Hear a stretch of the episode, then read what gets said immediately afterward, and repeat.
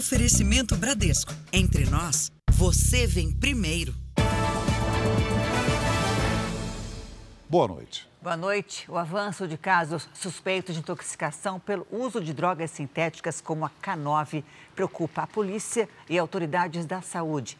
Só em São Paulo, o aumento foi de 120% este ano em relação a todo o ano passado. A droga conhecida como maconha sintética também já foi apreendida no interior do estado. As imagens vistas no centro de São Paulo também preocupam autoridades do interior do estado. No Vale do Paraíba, os policiais conseguiram apreender diversas drogas, entre elas centenas de porções de K9, a chamada maconha sintética. Foram dois meses de investigação com interceptações telefônicas para a polícia chegar até a quadrilha. Oito pessoas foram presas, entre elas uma mulher que já estava sendo procurada pela justiça e um homem apontado como líder do tráfico de drogas aqui em Campos do Jordão. Nós temos indícios que ele seria um dos pioneiros de trazer essa droga nova para o município, a K9. A investigação também nos mostrou como tem crescido muito o número de pessoas, usuários, procurando especificamente a K9 na, na biqueira. Em Sorocaba, a 100 quilômetros da capital, a situação é tão preocupante que a prefeitura criou um programa para combater a dependência química. O Jornal da Record já mostrou que em Campinas, análises toxicológicas mostraram a presença de fentanil, um opioide superpotente misturado em drogas como LSD e cocaína. O fentanil já provocou a morte de milhares de jovens nos Estados Unidos. K9 é substância produzida em laboratório que costuma ser borrifada na maconha para potencializar o efeito. São muitas e muitas vezes é, mais danosas do que drogas é, tradicionais. A maconha sintética ela pode alcançar um efeito é, potencial até 100 vezes superior à, à maconha vegetal. Segundo dados da Secretaria Municipal de Saúde de São Paulo, foram registrados este ano 216 casos suspeitos de intoxicação pelo uso de drogas sintéticas como a K9, que provoca o chamado efeito zumbi em 2022, foram 98 casos suspeitos, um aumento de 120%. Nós temos que desvendar quem são os fornecedores dos insumos e, com isso, é, tentar combater e evitar essa disseminação e evitar que a gente alcance, como em outros países, nos Estados Unidos, que a gente alcance uma epidemia. O motorista de caminhão foi assassinado numa comunidade na zona norte do Rio. Moradores contam que ele saía para trabalhar quando foi baleado. Uma notícia que ninguém quer ouvir. Ele saiu era 4h20 da manhã e 10 para 6 eu vim receber essa notícia na minha casa. Eu estava dormindo. Rodrigo Peixoto de Lima foi baleado perto da casa dele, na comunidade do Parapedro, na zona norte do Rio. Ele chegou a passar por uma cirurgia, mas não resistiu. Ele estava de uniforme, de de trabalho e infelizmente aconteceu com a gente, com a nossa família. Bala perdida ou crime encomendado? A polícia vai buscar essa resposta investigando a rotina do motorista. Rodrigo foi atingido por três tiros. A perícia também tenta identificar a origem dos disparos. Já o batalhão da PM afirma que não fez operação na comunidade. A gente só queria esclarecer o que aconteceu, se foi um carro que passou atirando para dentro da comunidade, se foi perseguição. O número de homicídios aumentou no Rio de Janeiro nos primeiros meses do ano. Foram mais de 550 assassinatos, um aumento de quase 9% em relação ao mesmo período do ano passado. O Rio de Janeiro está perigoso. E, infelizmente vem sempre naqueles que é mais frágil. Veja agora outros destaques do dia. Ex-ministro do GSI diz à Polícia Federal que não teve nenhuma responsabilidade na invasão à sede dos três poderes. São Paulo lança um serviço de proteção ao CPF para prevenir golpes. O presidente do Banco Central defende a atual taxa de juros em Londres. Técnico Dorival Júnior chega ao São Paulo e pede paciência. E Cuca é apresentado no Corinthians sob protestos de parte da torcida. Na Bahia, temporal deixa turistas ilhados e abre um buraco numa rodovia. Na série especial, a ciência tenta explicar por que os adolescentes não ouvem os pais.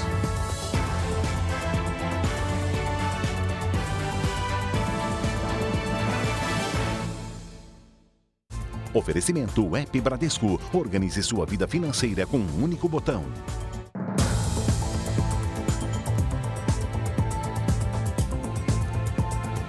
Um serviço foi criado no estado de São Paulo para prevenir que golpistas usem o CPF de qualquer pessoa para abrir empresas. Além do prejuízo financeiro, quem cai no golpe ainda fica com o nome sujo. Administrar o restaurante dá muito trabalho. Comandar a cozinha, o atendimento aos clientes, o caixa, sempre com a preocupação de pagar os fornecedores em dia. Tem que estar sempre de olho, sempre em dia com as contas, porque qualquer débito que você tenha com eles, eles te bloqueiam. Vai para o protesto e já era. Mesmo assim, o Emerson teve uma surpresa quando foi pedir um empréstimo. Estava com o nome sujo. O problema era uma dívida de uma empresa de publicidade. O Emerson era um dos sócios, mas nem sabia disso. O nome e o CPF dele tinham sido usados para registrar o negócio. Os criminosos criaram ainda outras duas empresas com o CPF do Emerson. Com dívidas trabalhistas e com a Receita Federal e cheques sem fundo, ele demorou para se livrar das cobranças. Com uns oito anos no processo para conseguir tirar tudo, liberar meu nome total ali daquelas empresas, das três empresas. Foi uma baita dor de cabeça. Pode acontecer o mesmo com qualquer pessoa. No estado de São Paulo, a Junta Comercial identificou no ano passado 573 casos de uso irregular de CPFs, principalmente abertura de empresas no nome das vítimas. Para aumentar a segurança, foi desenvolvida uma tecnologia. Qualquer cidadão agora pode bloquear o CPF para impedir o uso do documento no registro ou alteração de empresa na Junta Comercial de São Paulo. O pedido deve ser feito pela internet e custa R$ 3,77 por mês. O serviço foi pensado para ser a forma mais simples possível. Qualquer cidadão entra no sistema da Rede Sim, que é a nossa rede de integração uh, de, de, sistema com todos os órgãos. Ele, com, com a, a senha do GovBR dele, ele faz o cadastramento, bloqueia o CPF dele, paga uma taxa barata, que é uma taxa apenas para dar sustentabilidade do sistema na nuvem, e ele passa a contar com esta proteção de CPF. A Junta Comercial de São Paulo coloca a tecnologia à disposição para órgãos de outros estados, para mais brasileiros poderem optar pelo bloqueio do CPF e evitar o que o Emerson enfrentou. Tempo, né? Você leva muito tempo para resolver. A gente já é ocupado demais aqui com as coisas daqui do restaurante. E preocupação com o dinheiro também, né? Com as dívidas que podem vir, né? Duas pessoas morreram num grave acidente em Goiânia. Segundo testemunhas, o motorista que provocou a batida estava em alta velocidade. Jefferson é pai de uma das vítimas, David Antunes Galvão, de 21 anos. O acidente chocou os parentes. Pela irresponsabilidade de uma pessoa, perdi meu filho, foi embora os sonhos. Fica aí agora, destruiu uma família. A família nunca mais vai ser a mesma. David tinha acabado de sair do trabalho e chamou uma moto por aplicativo para voltar para casa. O veículo foi atingido por um carro que invadiu a pista contrária do viaduto de uma das principais avenidas de Goiânia. David e o piloto da moto, Leandro Fernando Pires, de 23 anos, morreram no local. O carro atingiu ainda uma segunda moto com duas mulheres, que ficaram feridas e foram levadas para um hospital. O motorista do carro e a mulher que estava no banco do passageiro não se feriram. A polícia investiga as causas do acidente. O teste de bafômetro deu negativo. Testemunhas disseram que o motorista dirigia em alta velocidade. Tanto é que o veículo teria até saído do solo é, quando estava no ápice do viaduto e quando esse veículo veio a encostar novamente no chão é que houve essa perda de controle. Motoristas de aplicativo fizeram um protesto no fim da tarde. As vítimas são veladas sob forte comoção.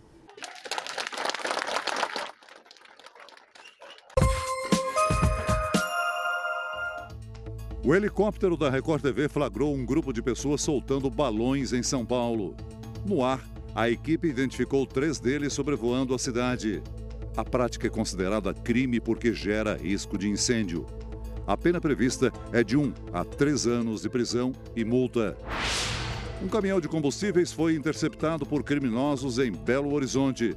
os assaltantes esvaziaram a carga de gasolina e diesel avaliada em 600 mil reais. O motorista foi mantido refém por cerca de três horas. Até agora, ninguém foi preso. Um protesto foi realizado hoje no Rio de Janeiro por causa da morte de um homem que foi baleado por policiais militares.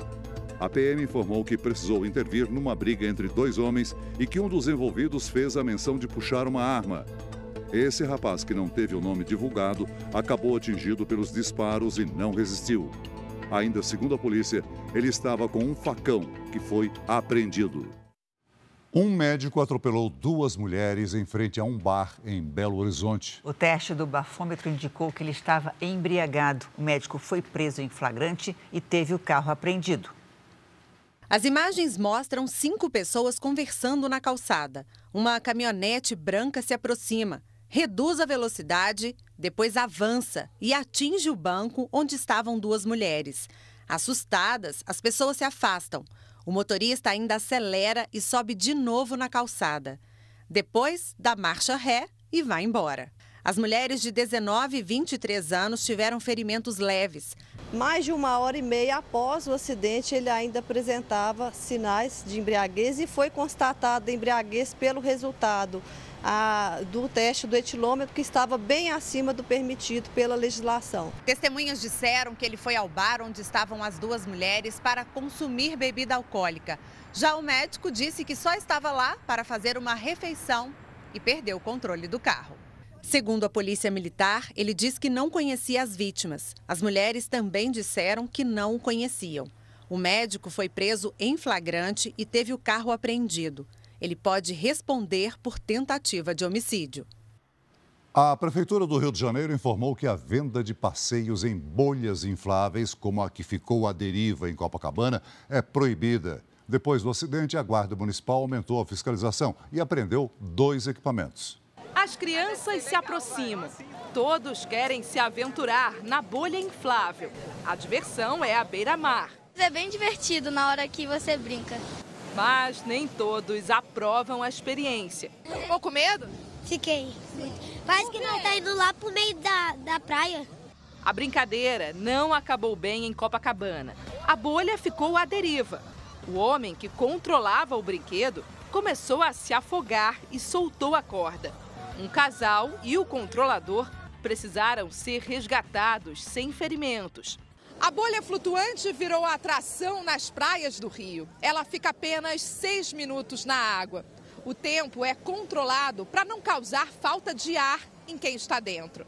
Aqui do lado de fora, a gente consegue ver que existe uma corda e um adulto que segura o equipamento. Mas os bombeiros alertam: a brincadeira não é segura. A bolha ela tem uma, um, um sistema de abertura e fechamento que é somente feito pelo lado de fora. É um zíper externo.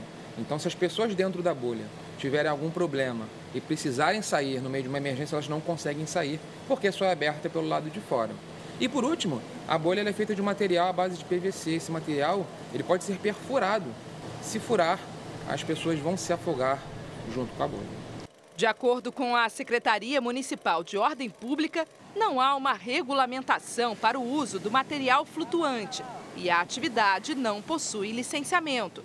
A Guarda Municipal intensificou a fiscalização e apreendeu duas bolhas na praia de Copacabana.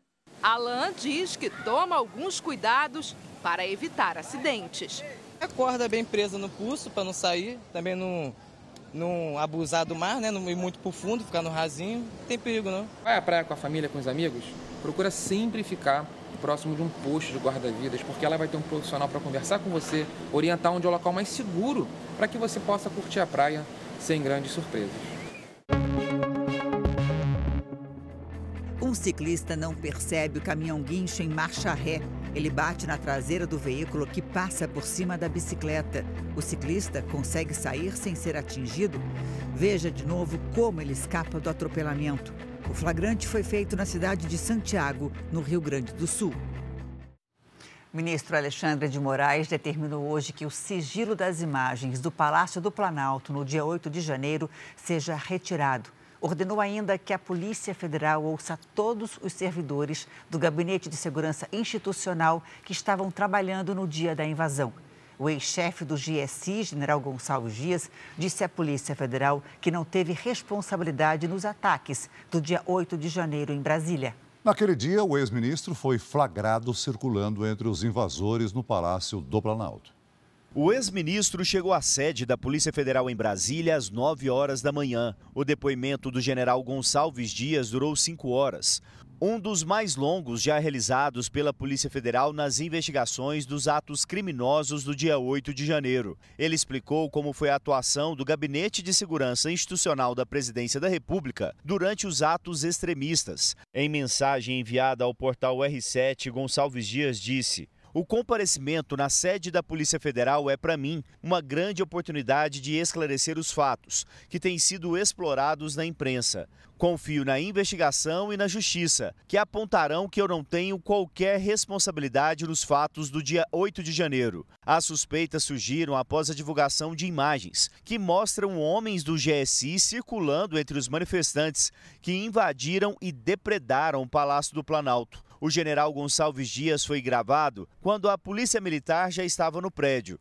Ele aparece indicando a saída pelas escadas para os vândalos, mas aparentemente sem se preocupar em prender os extremistas. Em um dos vídeos, o responsável pela segurança do Palácio do Planalto chega a dar água para os manifestantes e não prende ninguém. As imagens provocaram o pedido de demissão de Gonçalves Dias. O ministro Alexandre de Moraes do Supremo determinou à Polícia Federal que faça a identificação de todos os integrantes do GSI que estavam no Palácio do Planalto no momento da invasão. O ministro interino do Gabinete de Segurança Institucional, Ricardo Capelli, tem feito um mapeamento de todo o GSI, que pode, pela primeira vez, passar definitivamente para o comando de um civil. Capelli deu expediente neste feriado no Planalto e a ordem de Lula é para que ele faça uma renovação da equipe. Nos bastidores segue a disputa pelo comando da Comissão Parlamentar Mista de Inquérito para investigar o 8 de janeiro. A base aliada ao governo se articula para tentar comandar as investigações, já que não vai conseguir retirar o apoio para a criação da CPMI. O governo deve começar a escolher os integrantes da comissão no início da próxima semana a sessão do Congresso Nacional para ler o requerimento de instalação da CPMI pode ser na quarta-feira. A oposição também busca ter mais espaço. A relatoria é a função que determina o caminho das investigações. O papel da CPMI, na minha opinião, vai ser do enfrentamento político, de desmontar uma narrativa que tentam construir de que as vítimas dos atos terroristas são as responsáveis por aquele absurdo, as atrocidades que aconteceram naquele dia 8 de janeiro. O Jornal da Record teve acesso a um trecho do depoimento do ex-ministro Gonçalves Dias, do GSI. O repórter Yuri Ascar tem ao vivo as informações. Oi, Yuri, boa noite para você. Boa noite, Janine, Celso, boa noite a todos. Perguntado sobre o motivo de não ter feito prisões no Palácio do Planalto, o ex-ministro do Gabinete Institucional disse que estava fazendo gerenciamento de crise e que as pessoas seriam presas pelos agentes de segurança no segundo piso, de acordo com o protocolo. Além disso, sozinho, não teria conseguido prender as pessoas que estavam no terceiro e quarto andares do palácio e que um dos invasores estava altamente exaltado. Gonçalves Dias disse ainda que houve um apagão geral no sistema de inteligência, que ele não sabia do risco dos atos do dia 8 de janeiro e que não havia informações suficientes para a tomada de decisões. Janine, Celso. Obrigada, Yuri. O presidente Lula chegou hoje a Portugal para a primeira visita oficial à Europa. Na agenda, encontros com chefes de governo, políticos e empresários. E também a expectativa de protestos por conta das declarações sobre a guerra na Ucrânia. O presidente Lula desembarcou na capital portuguesa no fim da manhã. Foi recebido pelo ministro dos Negócios Estrangeiros de Portugal, João Gomes Cravinho. Do aeroporto militar, seguiu para o hotel em uma das principais avenidas de Lisboa. A região ganhou reforço de segurança porque havia expectativa de manifestações. Partidos de direita já anunciaram protestos contra a visita do presidente. E representantes da comunidade ucraniana em Portugal contestam as declarações do presidente, que culpou igualmente Rússia e Ucrânia pelo conflito.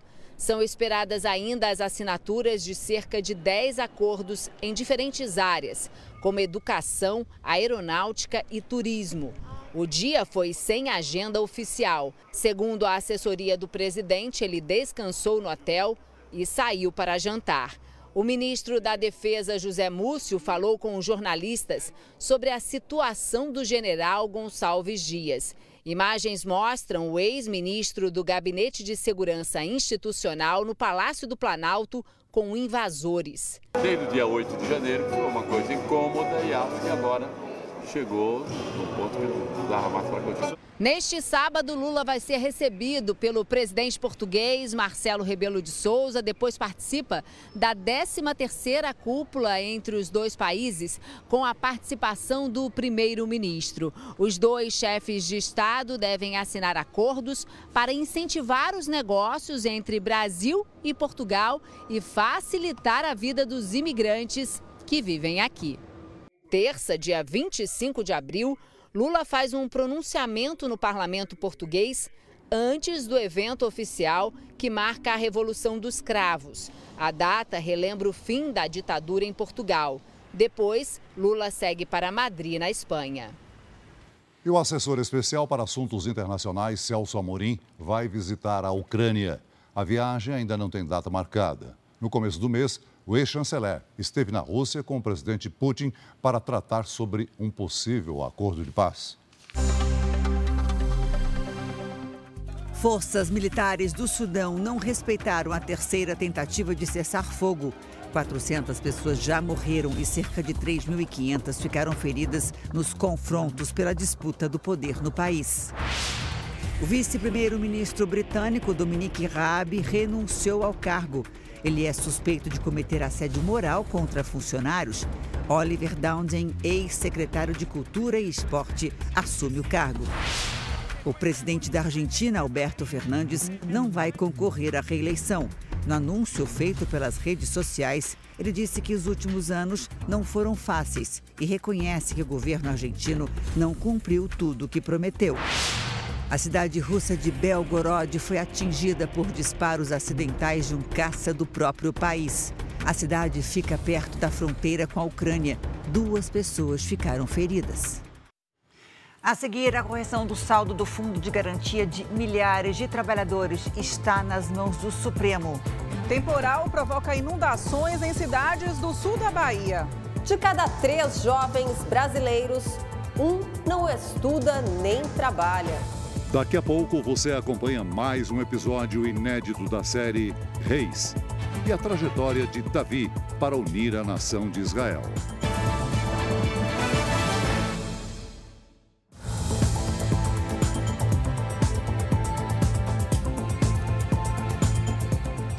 Temporais no sul da Bahia provocaram inundações, desabamentos e deslizamento de terra. Turistas tiveram que abandonar hotéis e pousadas em botes improvisados.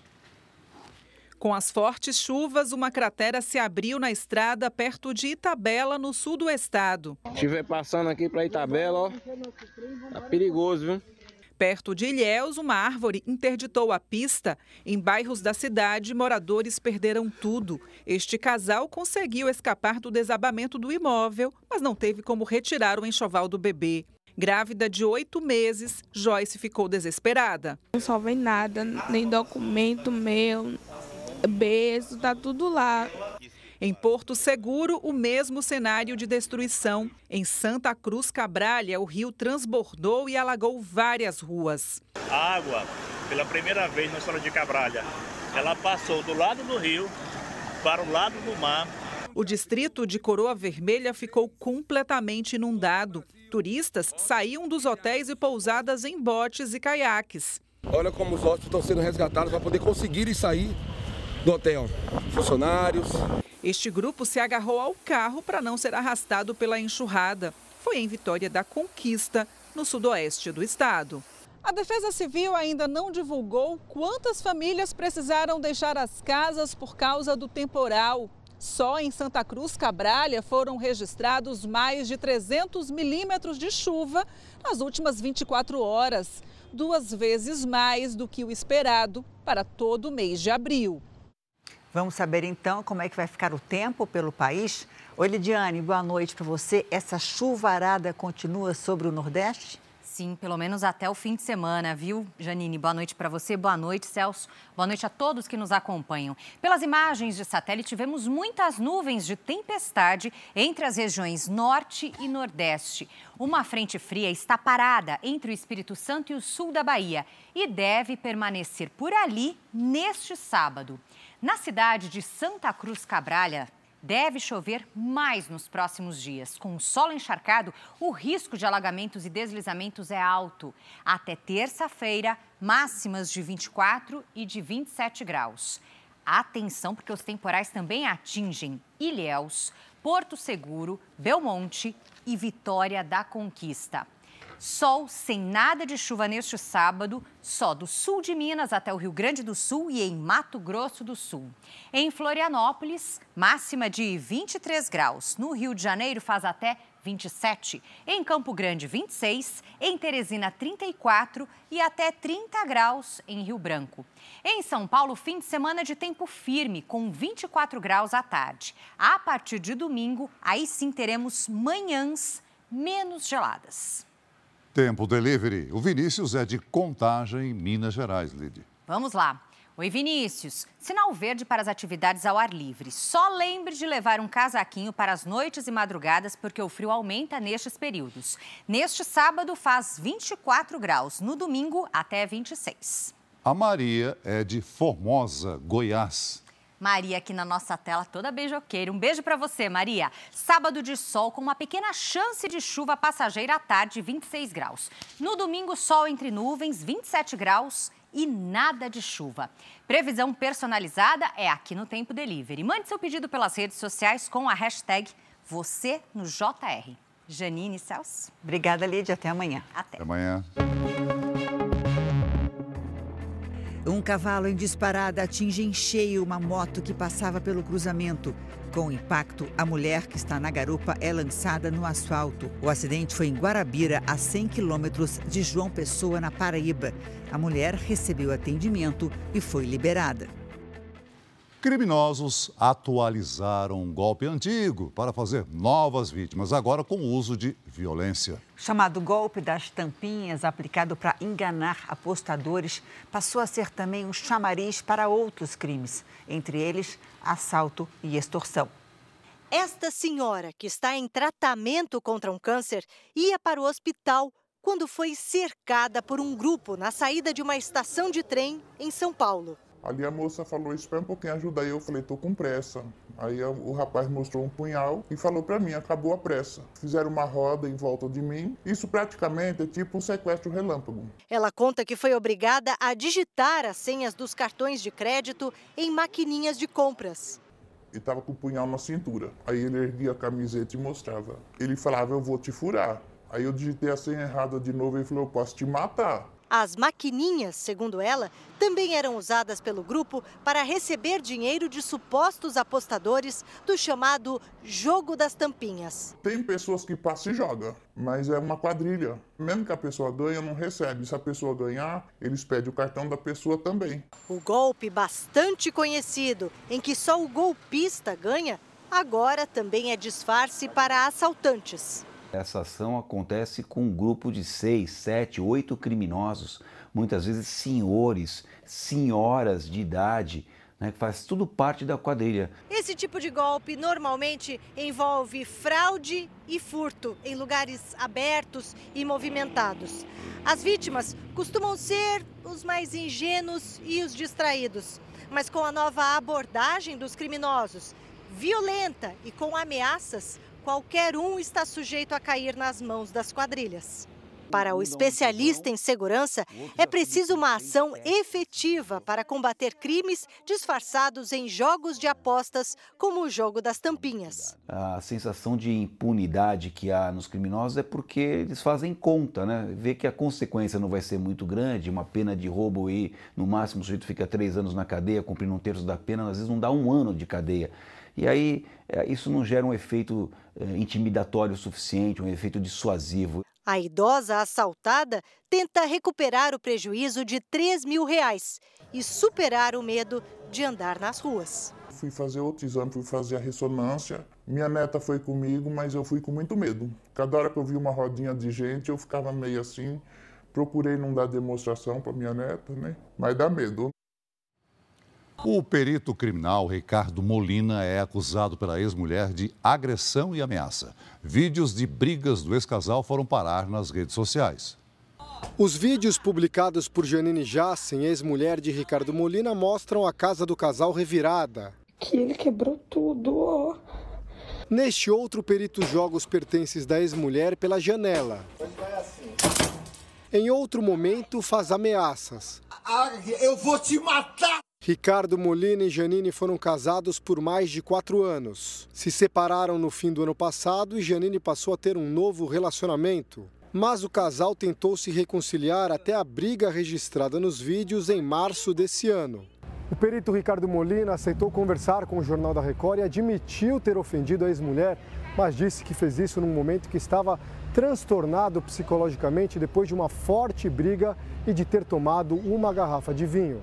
Porque eu estava com raiva dela. Tinha feito uma notícia muito ruim que eu tinha recebido a respeito de um caso extraconjugal da minha mulher, que eu achava que tinha acabado e na verdade não tinha. O senhor alguma vez agrediu?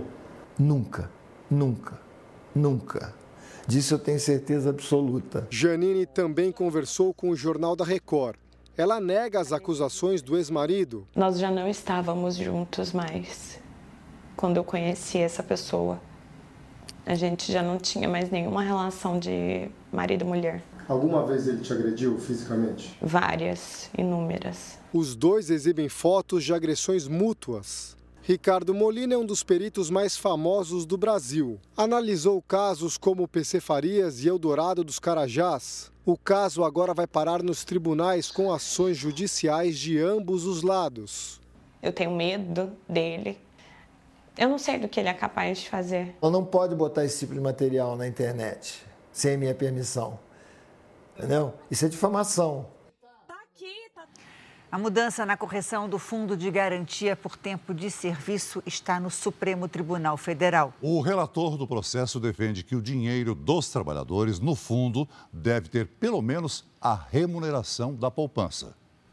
O Fundo de Garantia por Tempo de Serviço é um direito do trabalhador que tem carteira assinada, uma espécie de poupança criada há 56 anos. A norma determina que os patrões depositem o FGTS todo mês, o equivalente a 8% do valor do salário do trabalhador. O problema é que o FGTS está rendendo pouco. 3% ao ano mais a chamada taxa de referência. Isso é menos que a poupança, que rende em média 6%.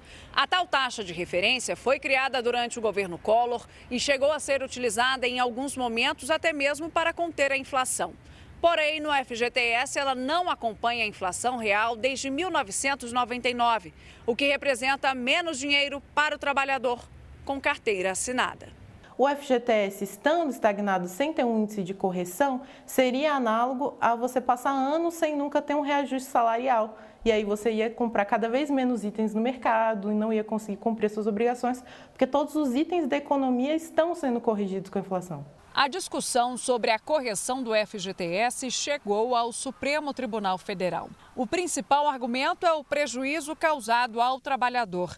A ideia é usar um índice que acompanhe a inflação. O relator do caso, o ministro Luiz Roberto Barroso, criticou o modelo atual e propôs que os depósitos do fundo sigam os rendimentos da caderneta de poupança. A remuneração do fundo de garantia do tempo de serviço não pode ser inferior à da caderneta de poupança, sob pena, na minha visão, de confisco de apropriação ilegítima de um direito de propriedade do trabalhador em violação ao seu direito social.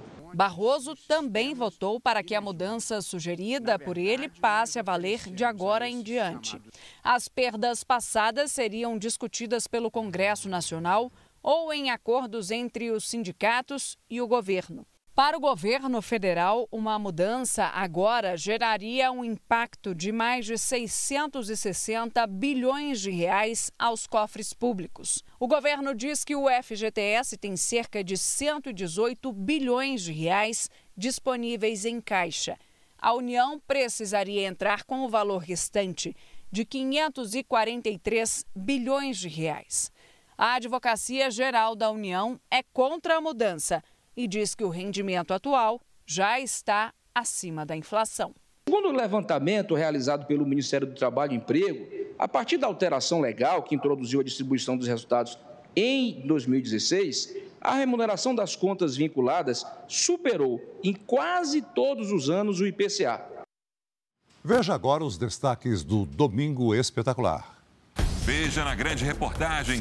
Direto da Argentina, Roberto Cabrini investiga a morte suspeita da modelo brasileira que caiu desse prédio. Esse grupo de amigas de Emily Rodrigues faz uma manifestação.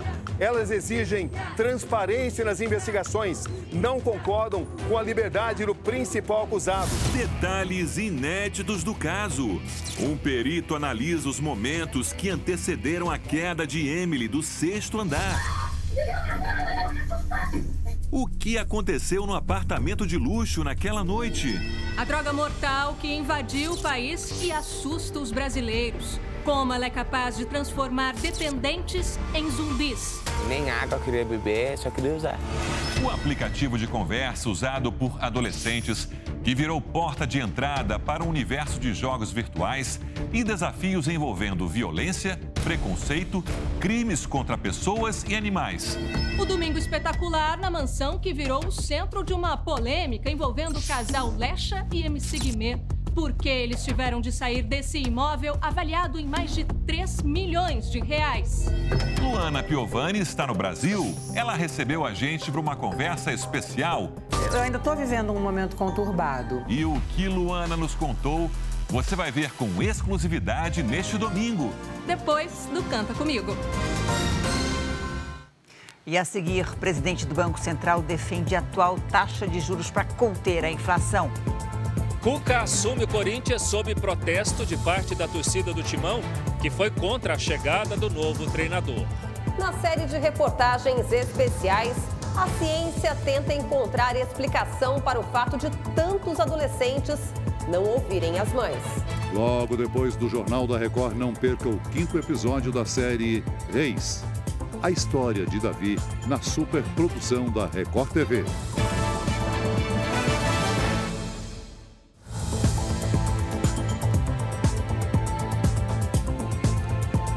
Londres, o presidente do Banco Central defendeu a independência da instituição e da atual taxa de juros para conter a inflação. Roberto Campos Neto disse ainda que o banco toma decisões técnicas e não políticas. As declarações foram feitas no encontro com políticos e empresários. Roberto Campos Neto apresentou números e gráficos para explicar por que o Banco Central mantém a taxa de juros em 13,75%. O Brasil sempre teve juros reais mais altos, mas agora são inferiores à média e precisamos trabalhar para que eles caiam mais. Campos Neto vem sendo pressionado pelo governo e por parlamentares para reduzir a taxa básica, uma das maiores do mundo. Minutos antes do início do evento, o presidente do Senado, Rodrigo Pacheco, voltou a pedir a queda imediata dos juros para que o país volte a crescer. Roberto Campos Neto afirmou que as decisões tomadas pelo Banco Central levam em conta apenas questões técnicas e isso é a garantia de que não há interferência política. Por isso, a importância de ser independente. O timing técnico é diferente do timing político e por isso que a autonomia é importante para dar à sociedade a garantia de que a gente tem funcionários técnicos tomando decisões técnicas sem viés político Campos Neto destacou ainda que os juros elevados impedem o aumento da inflação e em países como a Argentina, onde não há esse sistema, os preços dispararam. Países que abandonaram o sistema de meta entraram em um ciclo de inflação muito alto. O presidente do Banco Central também anunciou para o próximo mês o teste do chamado Real Digital, uma moeda para transações digitais.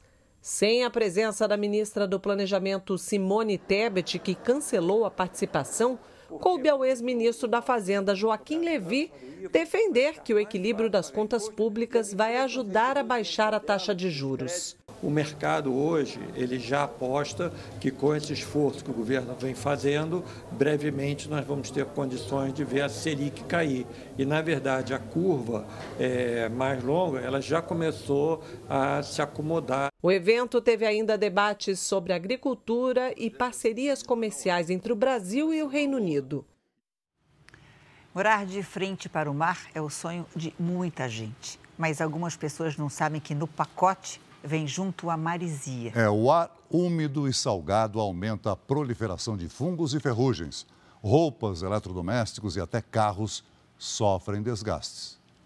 Morar de frente para a praia era um sonho antigo, que virou realidade depois da pandemia. Acordar, ver essa vista, passear com a cachorrinha no calçadão, ir para a praia, enfim, toda essa parte compensa. A família da Simone deixou a rotina da capital paulista e se mudou para a Praia Grande, no litoral sul. Eles ganharam essa vista e preocupações que não tinham.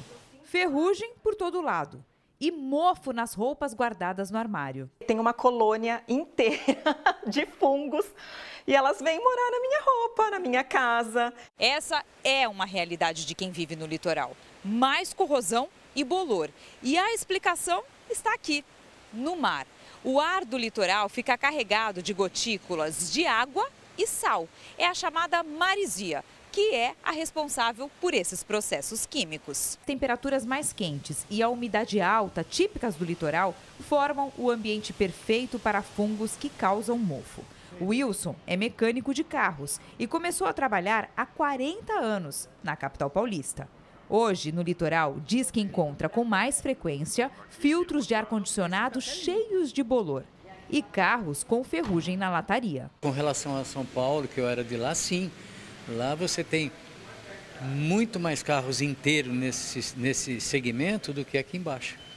Eu vim para baixo por isso, ter o dobro de trabalho. Xênia é cliente antiga. Vai pintar o carro de novo. Depois que eu vim morar aqui no litoral com esse carro, só tive prejuízo. Uma mulher foi presa por tortura e cárcere privado. A vítima conseguiu fugir depois de quatro meses na casa da suspeita. As imagens são fortes, circularam nas redes sociais e chegaram ao conhecimento da polícia. Localizamos essa senhora, essa vítima, na qual, num primeiro momento, ela nos relatou que estava lá por vontade própria, né? Mas mesmo assim as investigações seguiram. O caso aconteceu neste bairro, na zona rural de Gravataí, região metropolitana de Porto Alegre. Segundo a polícia, a mulher foi obrigada a ficar na casa da suspeita por cerca de quatro meses, até que conseguiu fugir do local. De acordo com a investigação, a vítima e o companheiro dela teriam furtado peças do carro da suspeita. O rapaz conseguiu fugir, mas a mulher foi colocada em cárcere.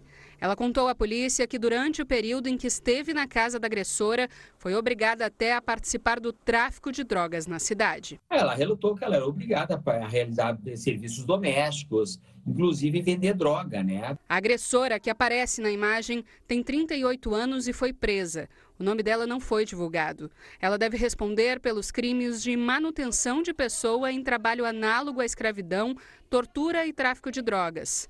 Os casos de cárcere privado têm sido encontrados pela polícia em todo o país. Apenas no primeiro trimestre do ano, mais de 4 mil ocorrências foram registradas pelo Disque 100 no Brasil.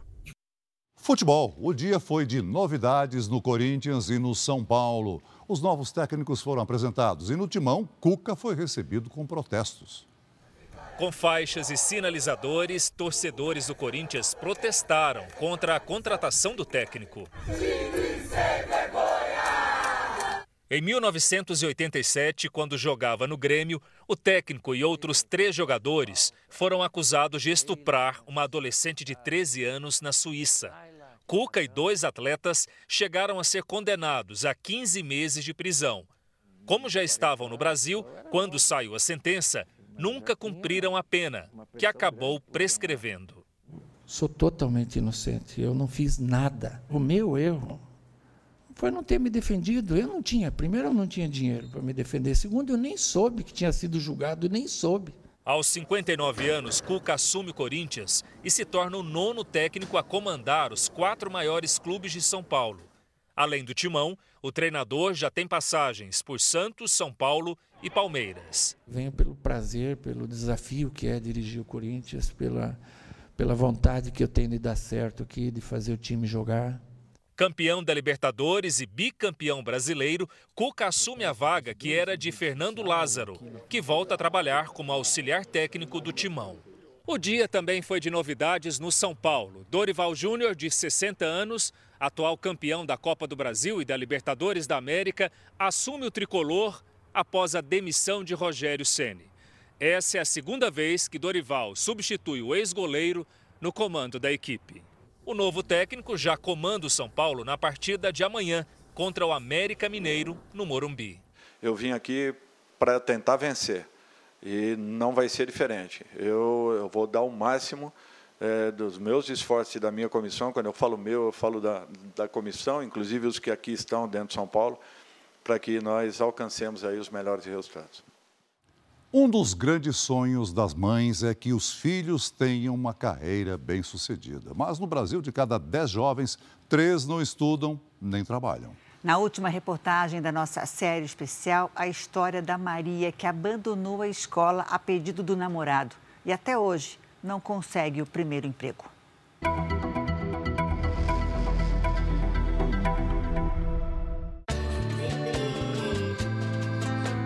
Ô, vida boa, uma deitada na rede e a outra no sofá.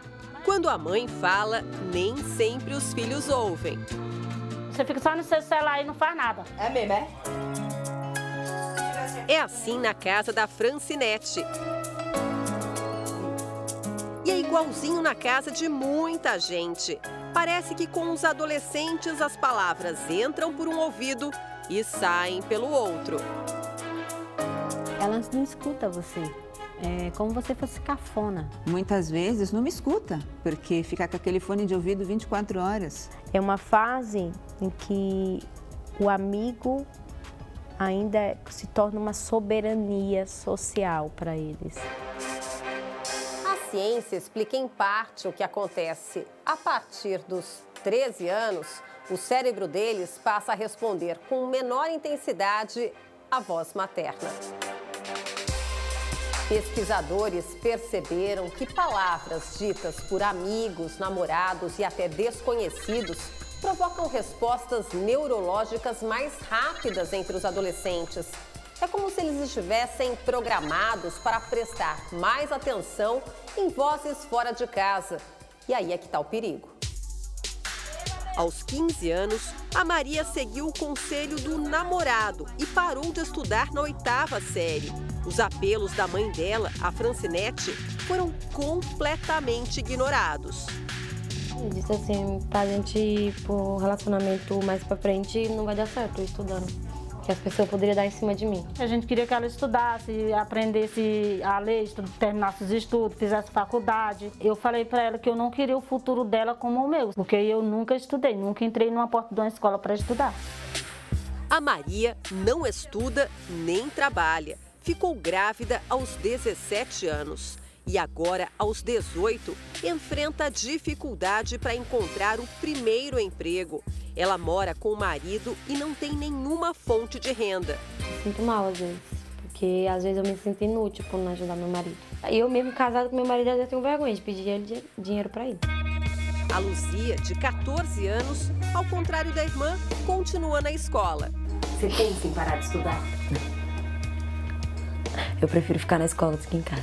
Eu falei para ela que não é para largar porque eu me arrependo. De cada 10 jovens brasileiros, três não trabalham nem estudam. Neste ranking mundial, nós só ficamos atrás da África do Sul. Sem escolaridade, as vagas no mercado de trabalho ficam cada vez mais distantes. Muitos dos alunos também não sabem o que vão fazer depois que terminar o ensino médio. Já saem tipo, meu, o que, que eu vou fazer? Será que eu trabalho? Será que eu faço faculdade? Uma geração um pouco mais acomodada, uma geração que não está tão interessada assim. O jovem vai falar: eu tenho tudo na mão, para que, que eu vou buscar conhecimento? Tem que ter um ensino, uma base para poder no mercado de trabalho não acabar ficando em uma enrascada. A carreira profissional dos filhos é uma das maiores preocupações dessas mães. A minha filha não tem a mínima ideia do que vai fazer. Ela não tem a mínima ideia. O desempenho escolar é mais desafiador na adolescência? É. E aí a gente teve que conversar bastante para poder ter rendimento, porque ele estava querendo só namorar. Esta psicopedagoga orienta que os pais conversem com os adolescentes sobre tarefas e papéis dentro de casa e na sociedade, para que eles tenham mais interesse em planejar o futuro. Os pais precisam conduzir os filhos nessa jornada. E quando os filhos vão compreendendo e desenvolvendo a consciência dessas regras, mais facilmente na adolescência e na vida adulta, eles vão entender que o trabalho tem uma função social, vão ser remunerados e realizar os seus sonhos. Quando olha para trás, Maria reconhece que poderia ter seguido outro caminho, mas não desistiu de sonhar e transformar a realidade dela e do filho. Eu vejo que eu errei muito no passado, que eu devia estar estudando, mas eu pretendo mesmo colocar meu filho na escola e tentar arrumar um, uma vaga para mim também, estudar. Nem que eu esteja atrasada, mas quero voltar a estudar para mudar minha vida. O Jornal da Record de hoje termina aqui. Essa edição na íntegra e também a nossa versão em podcast estão no Play Plus e em todas as nossas plataformas digitais. E à meia-noite e meia tem mais Jornal da Record. Fica agora com o quinto episódio da série Reis. Logo depois da novela Jesus, você assiste a Super Tela. Boa noite para você e a gente se vê amanhã. Boa noite.